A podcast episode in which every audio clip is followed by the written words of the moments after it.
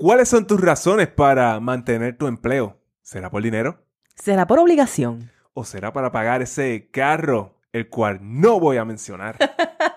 Estás tan distraído en el corre-corre que estás dejando pasar por alto unas cosas bastante importantes. Y en este episodio te hablamos de qué se trata. Así que, cafecito ready en 3, Dos, 2, uno. 1.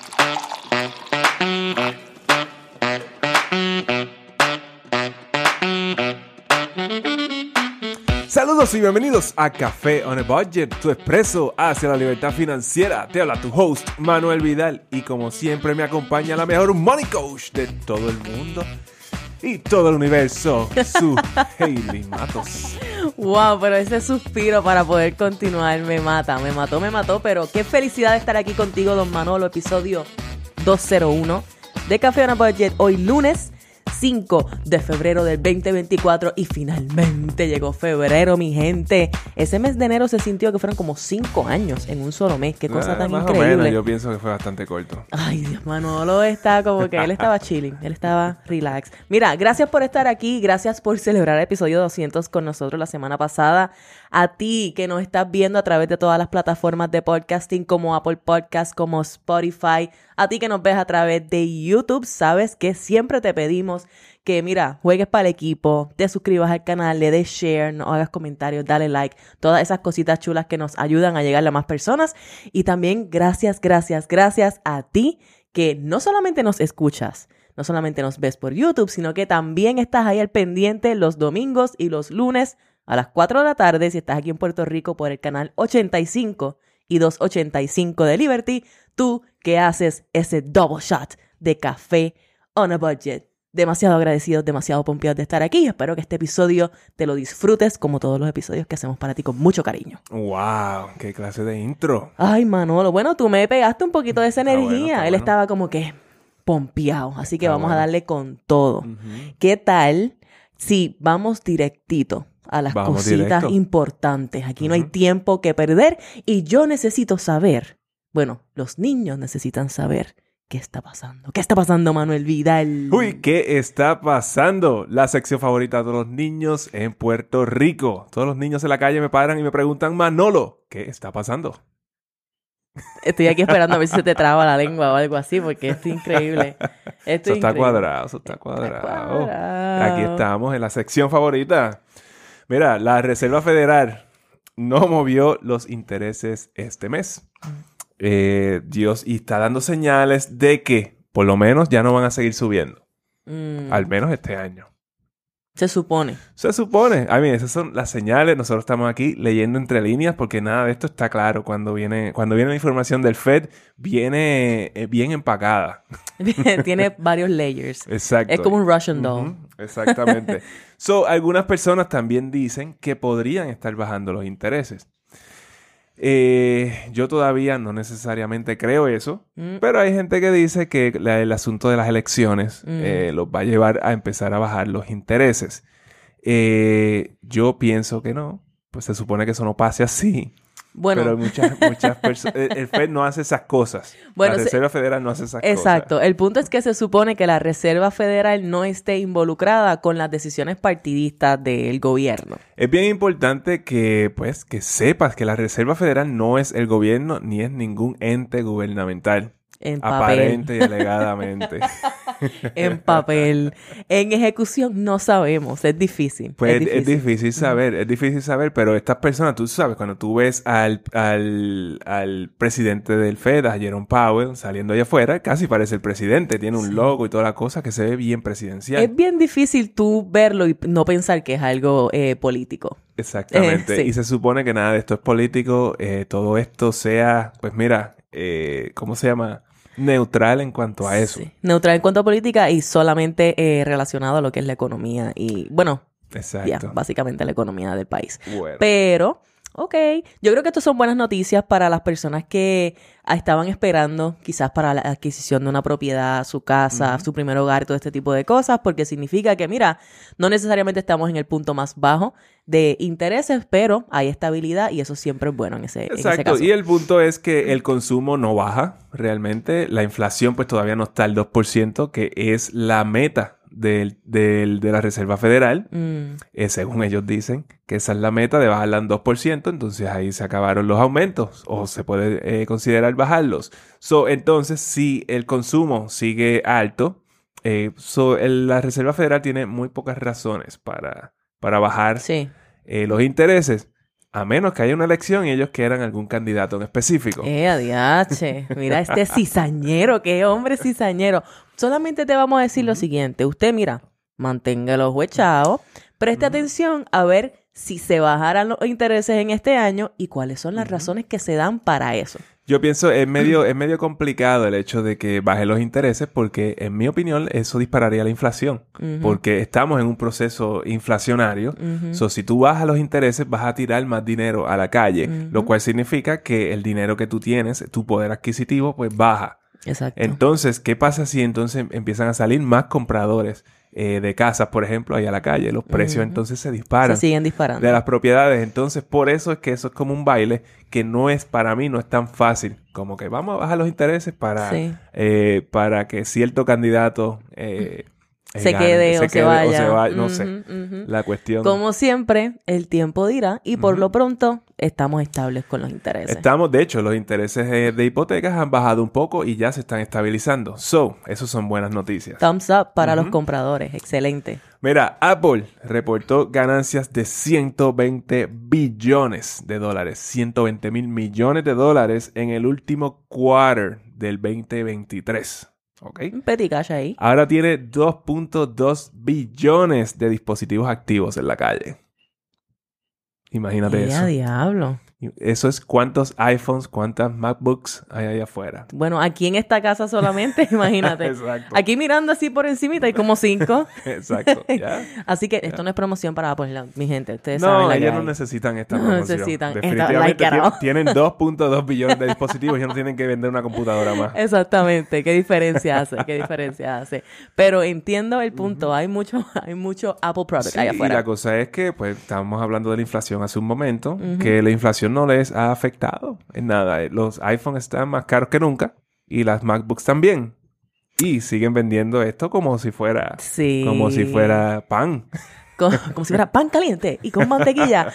Eh, hay gente que no va a tomar esa referencia porque son muy jóvenes, pero good for you, good for you. Este, la idea de Apple, tú sabes lo que es, es status. Status ya es algo que se volvió en un commodity, ¿me entiendes? Es casi como que todo el mundo tiene que tener algo. Sí, es como pues, cualquier marca de lujo, eh, cualquier cartera de esas Yes. de marca. que Exacto, El y- único propósito es que te vean cool. Super hater nosotros, pero lo más hater. Bueno, yo tengo iPhone, Sí, sí. No, y también, o sea, recuerda que es tan fácil. Tú coges un dispositivo de estos y tú lo pagas a plazos y estás toda tu vida pagándolo, literalmente, porque en dos años coges, ¿qué? En menos, en un año coges uno nuevo y en otro año coges otro nuevo. Sí. Y esto es algo, Es- ya se vuelve casi como una utilidad. como un carro. ¿verdad? Exacto, es una Sí. cosa increíble. Oh, Jesus. So, pues esto hace sentido. Esa es la que hay. So, Apple ganó en el 2023 mucho dinero.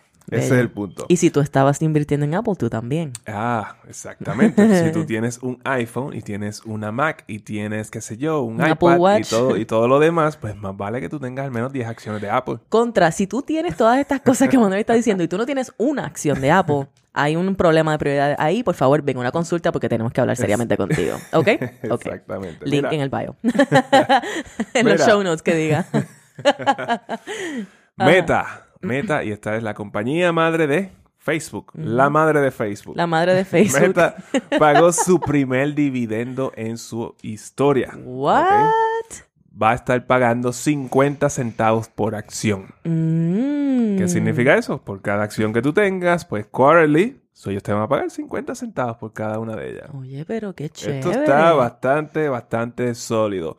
También autorizó 50 billones de dólares en buyback, de acciones buybacks. Eso significa, lo que eso quiere decir es que Meta está comprando sus propias acciones que está allá afuera. ¿qué, qué sucedió después de eso? Que el valor del stock eh, de Meta, de las acciones de Meta, se dispararon 20% el viernes pasado. Wow, eso es algo increíble. En- Espérate, ¿en un día 20%? En un día. Más Sí, Sí, entre, entre overnight y, pues, y- y Es como un día para otro. de un día para otro. Exactamente. Jesus. Imagínate que tú te vayas a dormir el jueves por la noche y te levantes el viernes y mires tu portfolio de, de- de retiro o de inversiones y esté 20% por encima. Tú te acostaste con 100 mil dólares en tu portafolio y te levantaste con 120 mil dólares en tu portafolio. Exactamente. Y tú no hiciste absolutamente nada, solamente ser dueño de esta acción, de estas acciones. Exactamente. Wow. Eh, esto de los buybacks que estaba hablando, eso básicamente lo que ellos hacen es compran las acciones que están eh, allá afuera eh, disponibles, entonces que reducen la cantidad de acciones que hay en la calle para comprar mercado, y entonces las acciones que tú tengas ahora valen más. Ya. So, imagínate, 20%. Es como que yo no lo puedo creer. Sí, esas son unas estrategias bien interesantes que la realidad es que, bueno, eh, todo esto tiene una razón, ¿verdad? Los buybacks y todo esto tiene una razón, pero esto es excelente noticia para las personas que también están invirtiendo en este tipo de acciones. Yo sé que tú vas para algo, pero por la misma línea, si tú tienes Facebook, si tú tienes WhatsApp y tú lo usas todos los días, si tú tienes Instagram. Y tú no tienes una acción de meta, por el amor de Dios, ¿qué tú estás haciendo? Ven para acá y hablemos porque esto tiene que cambiar. Eh, el Facebook, el meta, ¿verdad? Probablemente, eh, como el Facebook, el Instagram, probablemente no te está generando mucho, a menos que tú seas creador de contenido y estés vendiendo por ahí. Y mira, como consecuencia, tú podrías estar teniendo acciones de esta compañía que te pueden estar dando un rendimiento. Eso es todo lo que quería decir. Podemos continuar. Exacto. Pero, Meta. Meta también. eh, ahora mismo todo parece peaches and cream. Como que 20% y todas estas ganancias. Este, de, por eso es que pagan un, un dividendo. Porque las ganancias superaron las expectativas. Eh, pero ellos, del noviembre 2022 para acá, votaron 20, más de 20 mil personas. Anda para el candado. So, ¿de dónde tú crees que está saliendo estas ganancias? De lo que era la De lo que- nómina De lo que de la estas nómina. 20 mil personas, mínimo de lo que era la nómina de estas 20 mil personas. Exactamente. Ahora, eh, ¿cuántas de esas personas tendrían eh, stock de meta? Buena Eh, pregunta. eso sería una buena pregunta. Pero yo espero que muchos de ellos hayan tenido acciones de meta. Porque eso, eso tiende a ser un beneficio que te dan estas compañías donde tú puedes comprar eh, a, a un 10% de descuento las acciones de la compañía para la cual tú trabajas. Sí, pero hay personas que le dan este beneficio y tampoco lo cogen. Ese es el problema. Te dan acciones a un descuento, buenas acciones. Si tú trabajas para Meta, está súper bien. Y no las cogen. No las cogen por la razón que sea, no las cogen. Y entonces eso, esto fue lo que nos trajo a, a- este episodio Mm. eh, de hoy, porque hay unas cositas que tú como empleado o quizás como empleado quizás no estés viendo, quizás por, por esa programación que tenemos, esa predisposición a ser empleado. Bueno, es que míralo de esta manera, en este ejemplo de Meta, o de Meta, como dicen, ¿verdad? Eh, ese es el nombre real. Eh, si tú eres inversionista de esta compañía, tú saliste en las papas. Un rendimiento brutal. Meta ha estado eh, en crecimiento desde hace meses, después que, ¿verdad? Hizo un nosedive Ujú. bastante chévere, está en crecimiento y recuperaron y por ahí para arriba más todavía. Pero si tú eras empleado, tú te corrías el riesgo de que te votaran, que 20 mil de ellos se les tomó, les tocó que los votaran. So, en ese punto, si tú comparas, hay personas que no invierten por el riesgo. Pero en esa comparación, los empleados eran los que tenían el riesgo más grande, no los inversionistas. Exacto. Los exacto. empleados de Meta, estos So- 20 mil empleados, estaban en una posición más riesgosa que un inversionista. Pero ellos pensaron que el trabajo que tenían era, eh, era seguro, entre comillas. Claro. pues Porque estamos en esta compañía que es súper, súper del Súper tope sólida. del, S- del S&P 500. Exacto. Hablando del S&P 500, 209 compañías del S&P 500 han hecho el reporte de ganancias del cuarto quarter del 2023 y 80% de ellas se han ido por encima de las expectativas. Y a diache. 80% de ellas. Cuando nosotros hablamos de fondos indexados, a eso es lo que nos referimos. Como que todas estas compañías, si, si la, econo- la economía está haciendo bien o relativamente bien, de estas compañías se están beneficiando increíblemente. ¿De, de qué se están beneficiando? Bueno, del consumo. Claro está. Hmm. Pero el punto es que no podemos ver esto, estamos viendo esto desde el punto de vista de empleados y no lo estamos viendo desde el punto de vista de quizás inversionistas que están tratando de, eh, de crear un patrimonio eh, grande y sustancial para su futuro. Bueno, sí, que están creando riqueza, que quieren crear riqueza y que entienden que esto es una forma de hacerlo. Eh, me parece bien, bien interesante que como empleado tiene este riesgo y como inversionista no necesario, sí está el riesgo, pero saliste mejor. En este caso, ¿verdad? Es como, eh, ¿cómo te digo? Y el hecho de que tú consistentemente decidas que, espérate, yo quiero seguir pensando como una persona que tú dijiste que tú dijiste que el crecimiento obviamente se debe al consumo. Las compañías están haciendo bien porque están vendiendo. ¿Y quiénes son los que consumen? Pues nosotros mismos, los propios empleados. Bueno, todos nosotros, de una manera u otra, estamos consumiendo, pero la realidad es esa. Ese es otro tipo de mentalidad que tenemos que comparar. Yo quiero tener la, mentalidad del consumidor que está aportando a que estas compañías tengan estas ganancias. Y mira, no hay nada de malo en ser consumidor, pero quiero entonces también ser inversionista para de una vez poder recuperar parte de esas ganancias y como que tenerlas de mi lado también.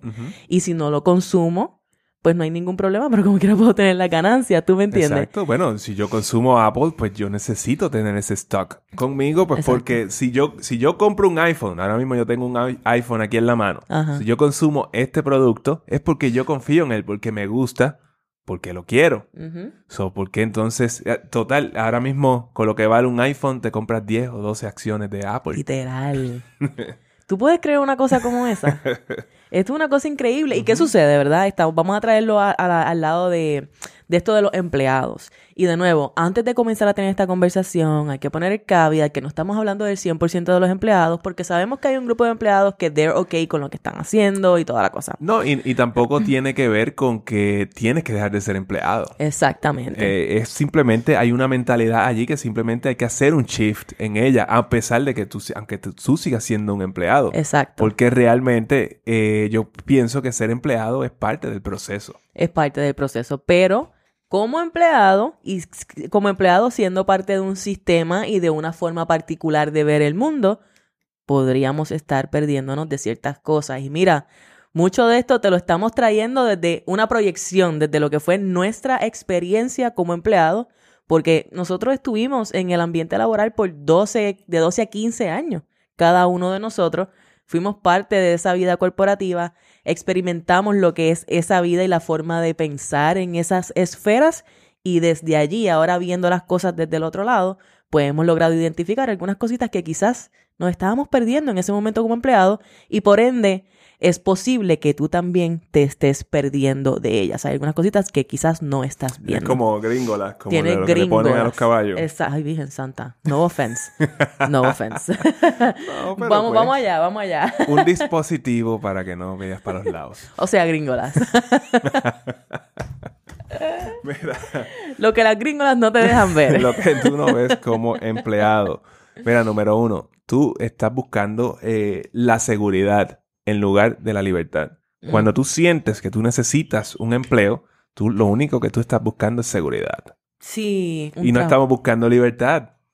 Hmm. Eso está, eso, eso es algo bastante interesante porque estamos buscando el trabajo porque es lo más seguro. Ya. So, entonces, cuando buscamos ese trabajo seguro, pues mira, estamos como estos empleados de, de Meta, ¿verdad? Como ellos no pensaron que los iban a votar en un año, muchos de ellos fueron eh, eh, eh, contratado en menos de un año. Y lo que está, lo que estás buscando en realidad no es seguridad, es un sentido de seguridad. Porque como Manuel está diciendo, cuán seguro realmente es tener un empleo, lo hemos dicho aquí millones de veces, nada de esto es seguro, no hay nada. De la misma forma que una inversión no es segura, un empleo tampoco lo es. Hay ciertos empleos que son bien difíciles que te voten de ellos, pero a fin de cuentas, en ese lugar también lo que estás buscando es esa idea de, estar seguro de que ese cheque esté llegando ahí cada dos semanas o cada 15 días.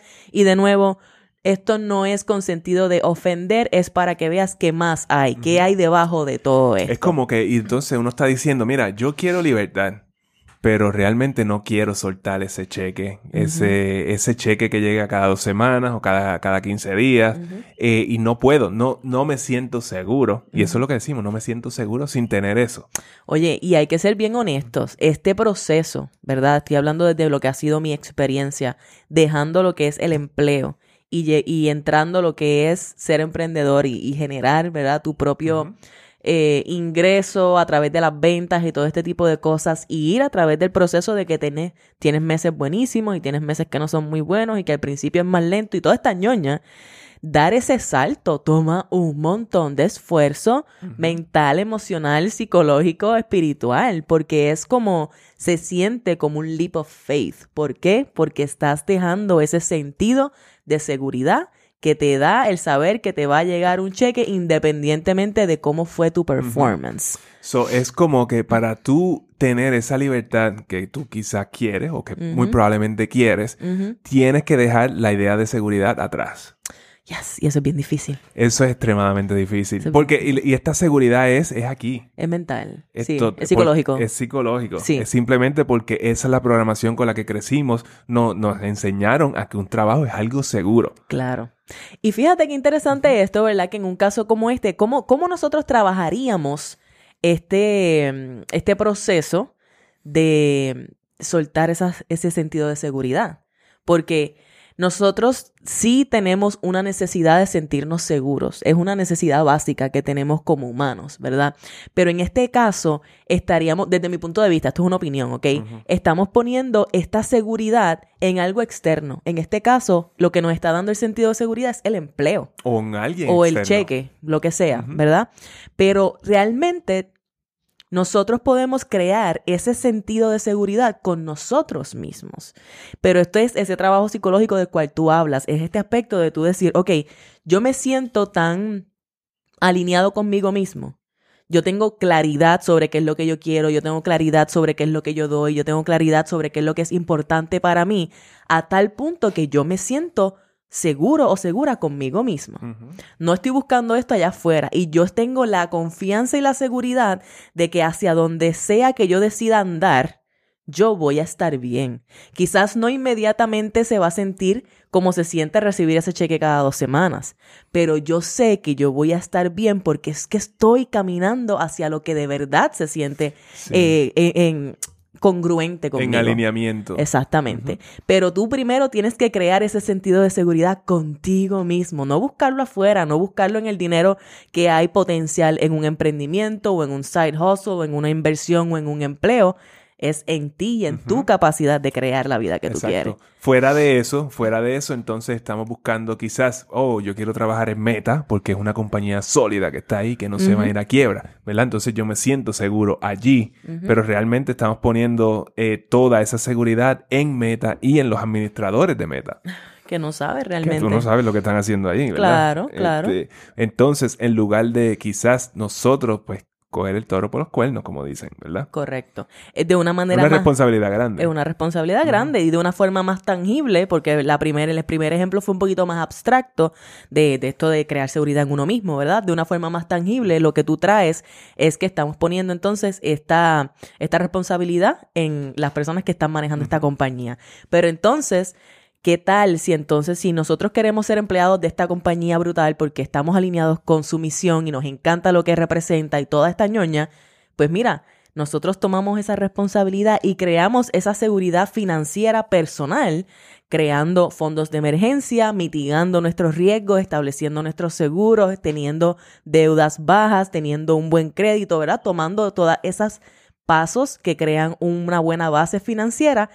Eso es una manera de tú eh, tomar el, el toro por los cuernos desde tu punto de vista y crear ese sentido de seguridad por ti mismo. ¿Cuántos riesgos estamos tomando cuando dependemos totalmente de un ingreso, de, un patrono, y encima de eso, pues elevamos las deudas de consumo a niveles insostenibles? Exacto. es, ese es el mayor riesgo que uno está eh, tomando allá afuera y de, repente hay personas que están en esta situación y ellos no se atreven a poner un, eh, un dólar en el stock market, por ejemplo, porque lo encuentran bien riesgoso. Y es bien irónico, es bien irónico. Y entonces, a fin de cuentas, ¿verdad? Cuando estamos hablando de que queremos esa seguridad, significa que por esa seguridad estamos dejando a un lado la libertad que hay disponible. Que si lo, lo miramos desde otro punto de vista, eh, estamos aquí comparando quizás empleados con emprendedores. Por ejemplo, un emprendedor se ha dado la oportunidad de explorar esa libertad de tener esa libertad y de ver cómo se siente obtener esa responsabilidad completa de, ok, eh, ya yo voy a hacer lo mío porque estoy seguro conmigo mismo, sé qué es lo que quiero hacer. Ahora eso significa que estoy dejando a un lado la seguridad que representa ese cheque seguro y ese empleo o la, el sentido de seguridad, uh -huh. que representa Oye, porque un emprendedor o un inversionista o, pues, o lo que sea eh, va, va a tener meses de cero. ¿Verdad? Como que tú vas a ver meses donde... O de negativo. o de negativo, exacto. Sí, sí, eso, sí. Es parte, eso es parte del juego y eso es lo que, lo, lo que uno tiene que aprender a navegar eh, mentalmente hablando, psicológicamente hablando. Y mira, tú sabes por qué es importante traer esta conversación de esta manera. Es que para proveer un poquito de contexto, yo sé que ya estamos aquí metidos en esta conversación, pero es que hay muchas personas que llegan a nuestro espacio y quieren... Eh, muchos vienen con esta idea de que me quiero retirar ya. Y esto se puede ver de diferentes formas, pero es como que me quiero retirar lo antes posible, en los 10 años, en los próximos 10 años, cuando tenga 40 años, cuando tenga 50 años. En muchos, muchos, muchos casos las personas no se ven hasta edades de retiro haciendo lo que están haciendo hoy día. Y no estoy hablando de tener el mismo trabajo, estoy hablando de carrera. Eh, y entonces eso a mí me da esta, este mensaje de que hay muchas personas allá afuera ejerciendo en cosas que no realmente le están llenando, que no les están dando mucho positivo más allá del cheque.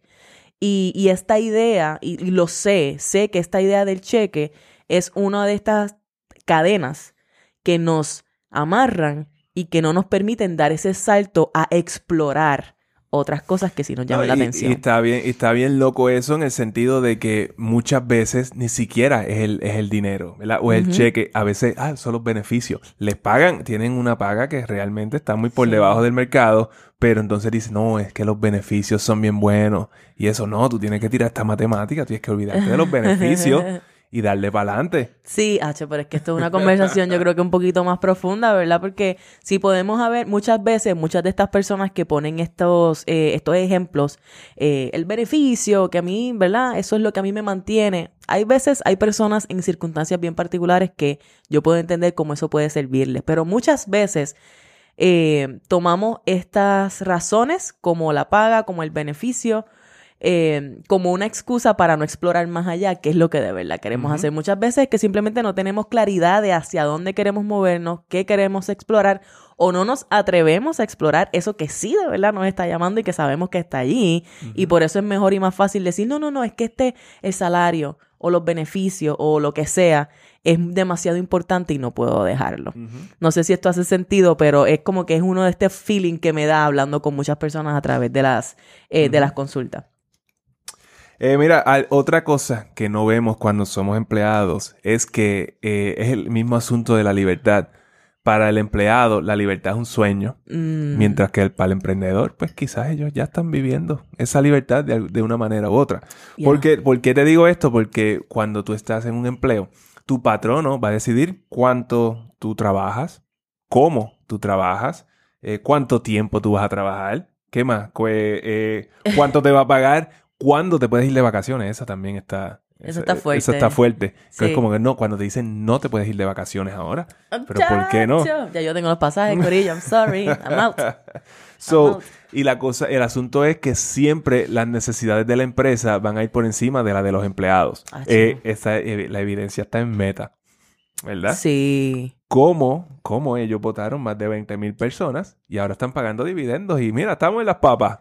Así Ay, de fácil. Ay, Dios Así mío. de fácil. Así es como opera, así es como opera, lamentablemente. Y hello, don't get me wrong, hay cosas en las cuales uno como empleado uno tiene que aprender a establecer límites y saber, ¿verdad?, cuáles son las cosas que tú no vas a estar dispuesto a hacer.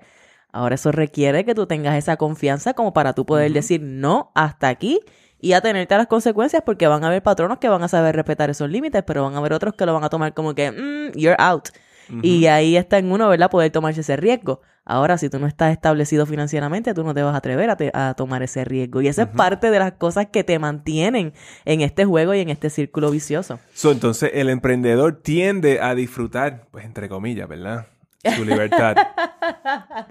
¿Por qué tú dices eso? Tiende a disfrutarlo porque pues hay mucho emprendedor que es workaholic y entonces pues tú sabes, piensan que tienen que estar ahí metidos todo el tiempo. Sí. 24/7. Eh, y eso pues es un mal con el que muchos de ellos tienen que... Eh, muchos de nosotros, yo me incluyo ahí en esa lista. Hay, momentos, el, asunto es que hay momentos en que hay ciertas, eh, ciertas partes de tu vida que se van a ir a un segundo plano y entonces el trabajo es lo que es. Pero de repente, como que en algunos otros momentos, pues la familia y todo lo demás, y eso va a ser todo, y el trabajo es secundario. Pero el emprendedor tiene la libertad de hacer eso.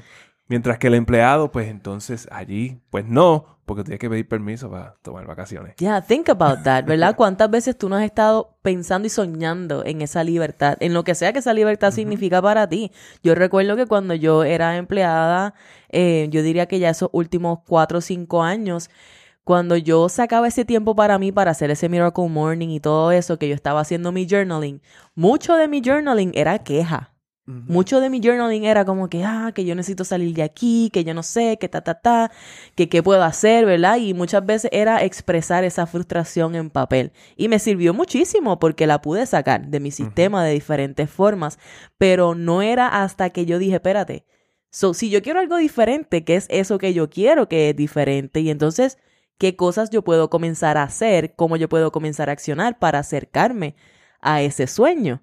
¿Verdad? A esa, a esa idea de libertad para mí. Así que no, no se quedó en un sueño, se convirtió en una meta. Ahora, como emprendedora, yo siento que yo vivo mi sueño todos los días o que estoy dando pasos estoy accionando conscientemente hacia ese sueño. Pero cada día eh, eh, se siente muy diferente que cuando estabas en un trabajo oh, de, cual, de cual no querías pues eh, estar involucrada en ese trabajo, ¿verdad? Claro. So, ahora se siente muy diferente. cuando tú tienes ya tus metas y, sabes que cada día tú estás acercándote más a esas metas, pues es eh, bien, bien diferente, bien distinto. Y claro, y don't get me wrong, yo no quiero romantizar la idea de emprender y de hacer tu propia cosa. Eso no es para todo el mundo, eso no es para todo el mundo. No, no, y es difícil, te lo tengo que decir, es bien fucking difícil, es bien fucking difícil. Pero yo pienso que vale la pena. Desde mi punto de vista, desde mi eh, opinión, vale full la pena porque es que yo prefiero un día de estos 20 veces antes que cualquier día, antes que tener el mejor día como empleada, yo prefiero el peor día como emprendedora. Yo personalmente. ¿Por qué? Porque aún en mis peores días como emprendedora, yo sé que estoy haciendo lo que yo quiero y sé que en esos días que están medio chabones, yo como quiera estoy aprendiendo algo. Sí, no es peaches and cream. No es peaches and cream, pero como empleada habían días que pasaban días y días y días y eran exactamente el mismo día, no necesariamente estaba aprendiendo nada nuevo y se sentía como Groundhog Day, literal, como que otra vez el mismo día, otra vez el mismo día y ya ahí eso, eh, esa no era, esa no era. Ok. Otra cosa que no vemos cuando somos empleados es, que es cuando intercambiamos tiempo por dinero.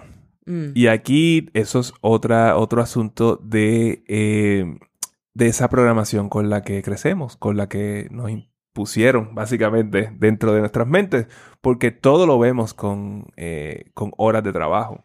So decimos, eh, pues trabajamos ocho horas, so necesito hacer más dinero, pues significa que tengo que trabajar más horas. O me pagan tanto por hora o te pagan tanto por hora, pero, pero tú sabes, esas son las maneras de, de, ver, la única manera en que vemos cómo generar más dinero, cuando realmente, pues, mira, no es así. So, tú puedes, tú puedes cobrar mucho más la hora. Mucho más la hora, exacto. Pero como empleado se hace un poquito más difícil porque ya hay unos estándares, hay unos, ¿verdad? Valores en el mercado y tú tienes que mantenerte dentro de esos límites. Y, y, entonces por eso es que tú tienes que ver cuáles son tus destrezas para de esa manera entonces nutrir esas destrezas que son las que van a ser rentables por los próximos años. Sí, definitivamente. a, ¿Verdad? En comparación con esto, cuando tú estás emprendiendo en algo, eh, tú estás creando un valor. ¿Verdad? Tú estás proveyendo algo de valor y como consecuencia estás recibiendo una compensación económica monetaria. Exacto, pero el crear valor no necesariamente significa como que dinero en primera instancia.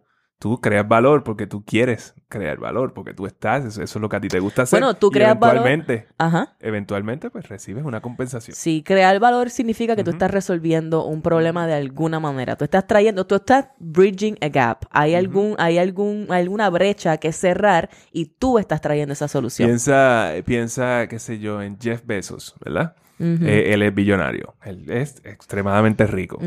Pero ¿cuál es el problema que él resolvió? En este punto son montones.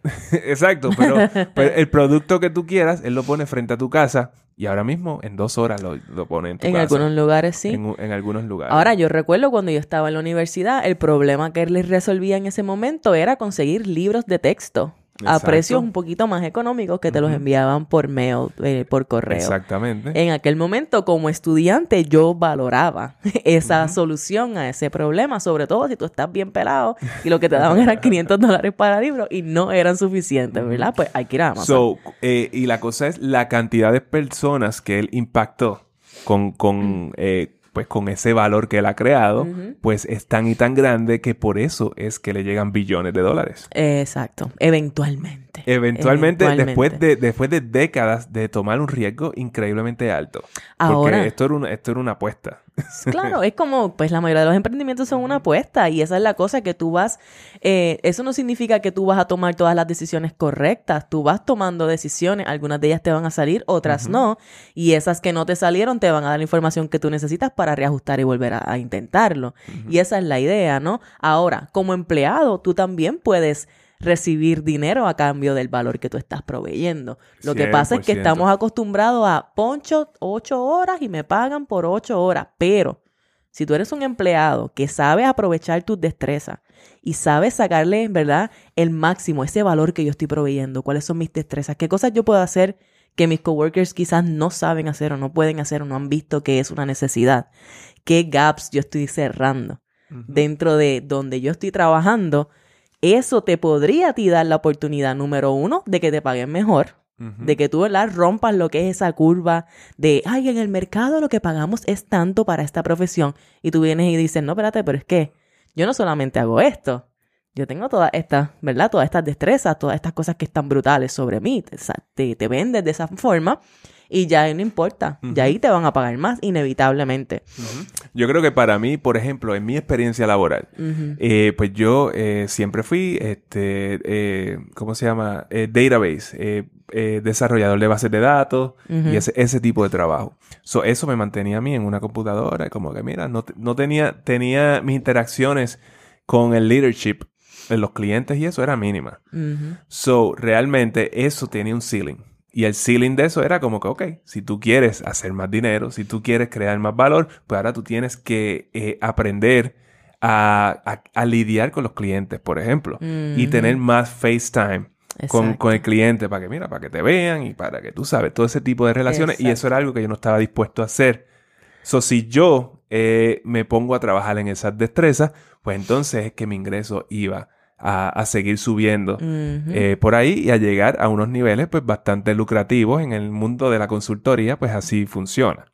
Exacto, que no te ibas a quedar stuck en la ruta, en el career path del desarrollador de bases de Exacto, datos. lo cual es un buen sal- es un salariazo, pero pero todavía eso Puede tiene ser un mejor, ceiling, todavía puede ser mejor. Yes. Lo cool de todo esto también es que cuando tú comienzas a ver esto de esta manera estratégica y empiezas a desarrollar estas destrezas y empiezas a dar este valor que es bien especial, que no todo el mundo dentro de tu equipo puede dar, ahora también tú tienes una como que ese as bajo la manga y esto también te puede traer a ti esa oportunidad de tener cierto nivel de libertad, porque sí, tú sigues siendo empleado y toda la cosa, pero también ahora tú puedes tener un poquito más de flexibilidad porque estos son beneficios que vienen con la, como consecuencia de ser el duro en la materia, Yo, básicamente. yo recuerdo una compañera eh, de la compañía para la cual yo trabajaba, eh, ella eh, pues tenía esta cuestión de que pues ella le encantaba trabajar con la gente y con los Ajá, clientes y con toda la cosa, entonces sie- siempre se está moviendo con los partners y todo esto de aquí a allá.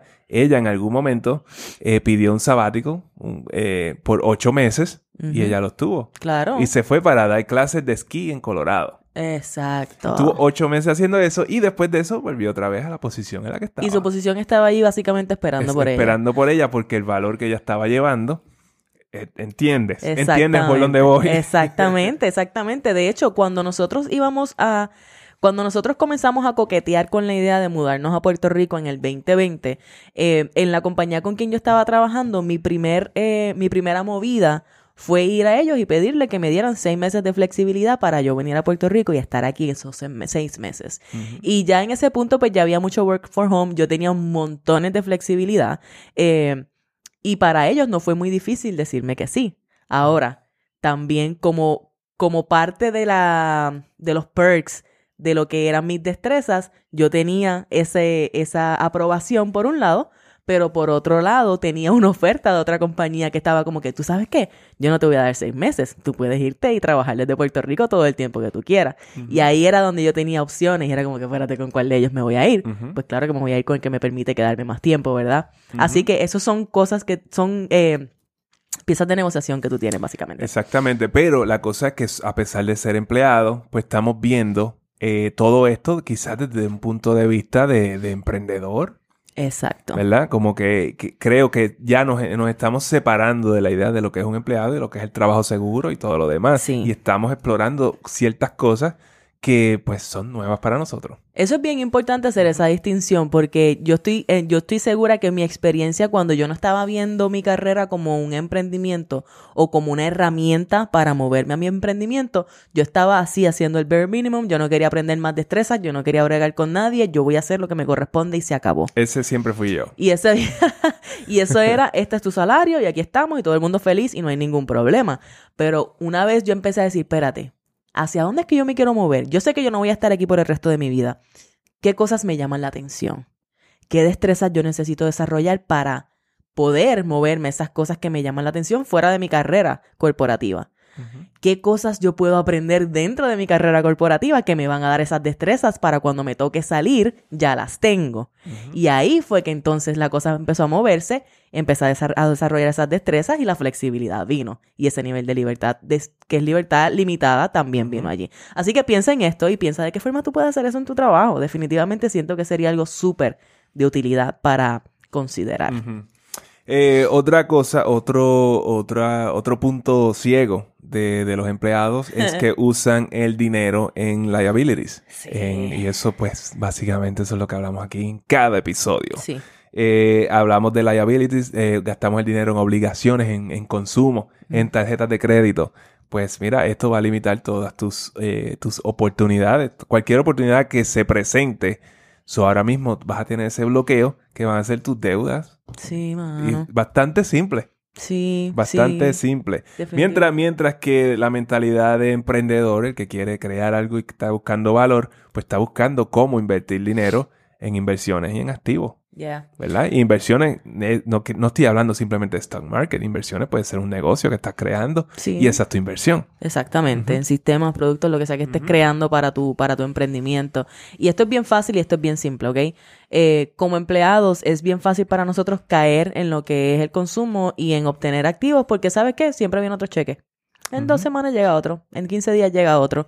Y tú sabes que, ay, con ese otro yo pago lo que sea que compré hoy y caemos en ese círculo vicioso. Es bien fácil, es bien común, así que presta atención a eso, trata de evitarlo. Y aún como empleado, ¿de qué manera puedes entonces comenzar a invertir en activos, ¿verdad? En vez de, en vez de en consumo. Exactamente. Eh, otro problemita en el que caemos, eh, que otro, otro otro punto ciego es que estamos buscando la comodidad. Cuando somos empleados, estamos buscando ser, estar cómodos, estamos buscando work-life balance, lo cual es algo en el cual yo no creo necesariamente. Yo no creo en que va a haber un balance perfecto entre el trabajo eh, y tu vida privada. So, van a haber momentos en que tú vas a trabajar y, y tú no vas a ver a nadie en tu familia. Y como que y 24/7 y vas a tener que hacerlo. Sí. Eso le ha pasado le pasa a todas las personas que son high achievers, en algún momento pasan por eso. Eh, y van a haber otros momentos en que va a ser todo para la familia y el trabajo se queda un poquito a un lado. 100%. Pero al principio, especialmente al principio que tú estás en un emprendimiento, pues va a ser trabajo, mucho trabajo. y no va a haber ningún tipo de balance. Eso es así, eso es así. Y fíjate, el work-life balance es such a buzzword dentro del ambiente corporativo. Porque, claro, tú no quieres pasar un montón de horas eh, realizando tareas de un empleo que no te llena y que no te encanta. Y por eso es que una vez tú estás viendo que estás trabajando un poquito too much, ya tú vas donde el jefe como que yo necesito más work-life balance, que significa necesito que no me des tanto trabajo para poder vivir como quiero vivir fuera de aquí. Y pues ahí es donde pues yo pienso que eso se ve mucho allí, pero en la vida fuera de los empleos corporativos, pues uno tiene más, eh, como tú dices, es más fluido. No tiene que ser ese 50-50. Y, yo creo que también eh, la comodidad, el trabajo, tú puedes sentirte cómodo teniendo un trabajo, incluso si ese trabajo no te hace feliz. Sí, ha hecho bien fácil. Como que tú no cuestionas por qué, ni, cómo me siento, ni nada. O, quizás sí es como, mira, yo no me siento eh, feliz en este trabajo, pero terminas esa, esa oración, la terminas como que, mira, pero me paga bien. Y es como que, ok, entonces tú estás dispuesto a, o dispuesta a sacrificar tu felicidad en tu vida laboral, que es una gran parte de, tu vida, por un par de pesos. ¿Tú sabes qué pasa? Yo pienso que eh, es bien difícil tú aceptar que no eres feliz con lo que estás haciendo. Es, es algo que no necesariamente está allí bien presente, ¿verdad? Con, lunes, con luces fosforescentes al frente tuyo flashando y diciendo, no eres feliz, no eres feliz. Eso no, no es Creo así. Creo que especialmente si llevan muchos años haciéndolo, ¿verdad? Exacto, porque es que ya estás acostumbrada, estás acostumbrado y entonces... Eh, se crea esta inercia, que es lo que crea esta comodidad, el hecho de que las cosas ya tú tienes esa rutina y tú sabes cuán difícil es salir de una rutina, cuán difícil es crear una rutina nueva, sea lo que sea, sea para bien, ¿verdad? Tú puedes tratar de crear una rutina que sea que te beneficie y aunque tú sepas que te beneficia, va a ser difícil implementarla. Bueno, los miembros eh, de nuestra comunidad de Café Budget lo saben porque estamos haciendo un reto donde estamos tratando de, crear una rutina mañanera. Estamos haciéndola, no tratando. No, estamos, estamos haciendo lo que vamos a mitad, ¿verdad? Exacto, exacto. Entonces estamos ahí, todo el mundo está bien pompeado con eso, pero todo el mundo se ha dado cuenta cuán difícil es sacar, es, es hacer esto. Pero también se han dado cuenta cuán posible es hacerlo cuando tienen el compromiso. Eh, pero cuando tú estás involucrado en este día a día de, de este empleo y de todos estos días que se ven iguales, cambiar esa rutina se vuelve bien difícil y se siente bien incómodo si en uno de esos días que tú estás haciendo tu Miracle Morning y estás visualizando o estás journaling o estás eh, meditando y te llega esta emoción de que a ti no, tú no eres feliz donde estás. Eso, es algo bien retante con lo que manejar, ¿verdad? Y requiere que tú te dejes espacio de sentir esto, de recibirlo, de aceptarlo, de honrarlo y de no juzgarlo para que entonces ahora con esa información, con esos datos puedas comenzar a tomar pasos distintos, que son difíciles, pero que son incómodos, pero parte del trabajo es ese, ¿Qué tal si nos acostumbramos? ¿Qué tal si nos, volvemos cómodos con la idea de estar incómodos? Porque ahí es donde está el crecimiento. 100%. Y como empleados es bien fácil caer en la comodidad. es, que, es, que, es que es bien fácil. Está hecho para eso. Exactamente, que pasen los días, tú estás por ahí, eh, tú trabajas, llegas, llegas al trabajo, llegas del trabajo, pues pones Netflix y entonces el otro día te preparas para el otro día, estás en lo mismo y los días pasan, y los días pasan y no hay nada, eso no hay nada más pasando.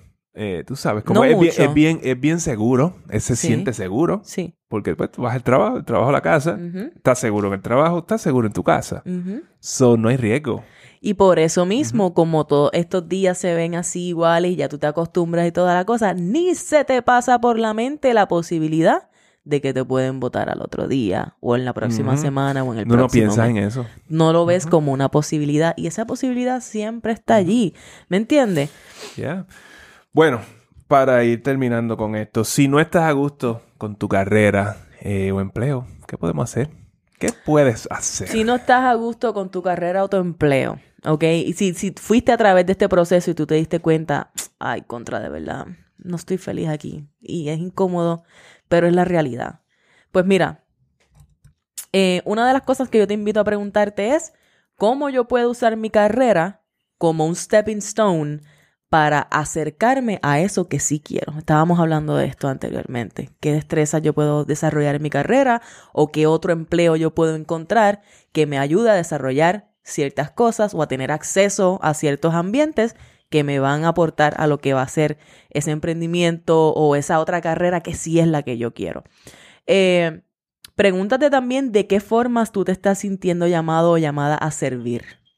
¿Qué tú quieres crear? Esto es una pregunta que yo siempre le hago a las personas que vienen a las consultas de, de, descubrimiento. ¿Qué tú quieres crear? Y es una pregunta que no muchas personas tienen la capacidad de responder claramente. Así que tómate el tiempo, quizás en ese tiempo de journaling en tu Miracle Morning en las mañanas, pregúntate esto y journal it, a ver qué sale de allí. De ahí es donde están esas ideas y esa ruta hacia la cual tú vas a querer moverte.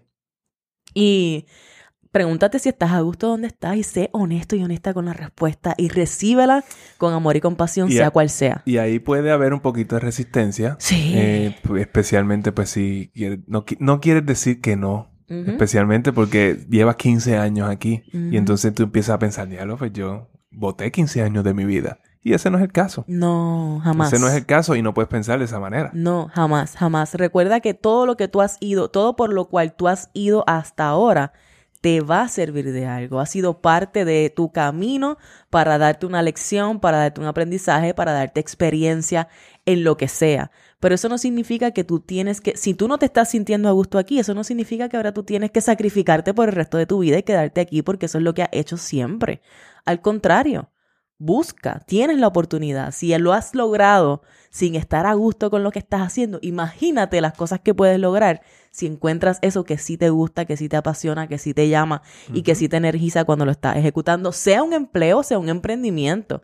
Porque aquí no estamos hablando solamente, ¿verdad? E-, es, lo que sea que a ti te llame, ese es el punto. El punto es que tú no sientas que necesitas retirarte ya porque odias tanto lo que estás haciendo. Esto es bien importante. Eh, si tú sabes que tarde o temprano tú deseas moverte, ya sea una versión tuya de retiro temprano o una carrera diferente o lo que sea, un side hustle, lo que sea, pues mira, pregúntate qué paso financiero debo dar para crear esa posibilidad, para abrir la puerta a esa, eh, esa otra posibilidad.